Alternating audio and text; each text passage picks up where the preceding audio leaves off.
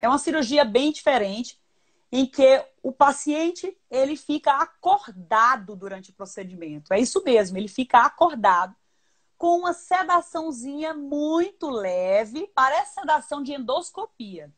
E sem sentir dor, porque é feito tanto anestesia no local onde vão ser feitos os cortes, como também o paciente ele fica com anestesia, desculpa, com analgesia pela veia. Então, ele não é para sentir dor.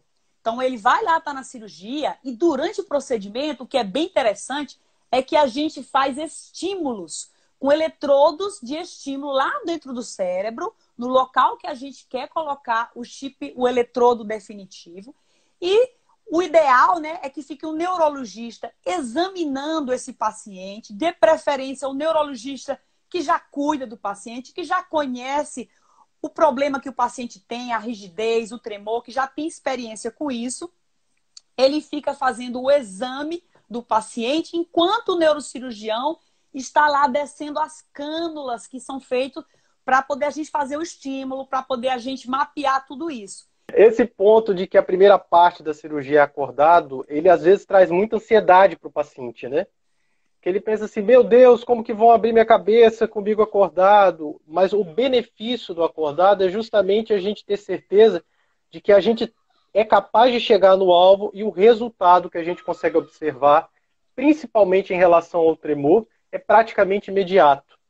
A única coisa que a gente vai oferecer, lógico, é uma analgesia bem feita, né? Vamos dar medicamento para dor, uma anestesia local para que ninguém sinta a dor do procedimento, mas a cirurgia, a primeira parte, que é essa parte da gente colocar o eletrodo bem no alvo, ela é feita acordado e o neurologista vai avaliando, acompanhando né, esse procedimento passo a passo. Isso é muito legal. É, é, é, e é muito importante que a pessoa saiba disso, né?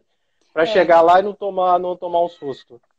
E uma coisa, né, Diego, vê se você concorda comigo. Você, como neurologista, você está com aquele doente, né, que tem doença de Parkinson, que tem outro transtorno. Você sente o feeling de saber se aquele paciente ele vai te ajudar, vai colaborar na hora da cirurgia. Acho que isso dá para perceber na consulta, né? Porque isso é muito, isso é muito interessante, o, Kátia, porque assim colaborar todo mundo quer mas às vezes realmente a emoção de estar tá operando, a ansiedade de, tá, de querer ver um resultado, às vezes é difícil realmente para os pacientes.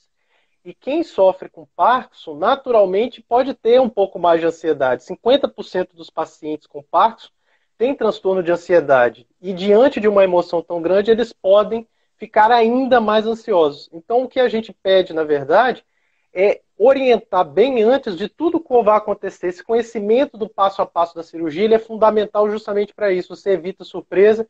Quanto menos surpresa você evitar, o paciente fica muito mais colaborativo. E, e eu acho assim, Diego, vê se você concorda. Quem tem, quem trabalha, quem é neurologista, que trabalha já com distúrbio do movimento, como é o caso do Diego, que ele consegue fazer esse acompanhamento full, completo, assim, do doente, eu acho que a segurança de saber que o seu médico ele vai te conduzir desde o do início até o fim, que vai dar essa possibilidade de poder indicar, dialogar com o neurocirurgião, estar na cirurgia e depois programar. Eu acho que isso dá uma confiança para o paciente. Não sei a experiência que você tem. Isso eu noto deles, né? Eles falam, nossa, que bom.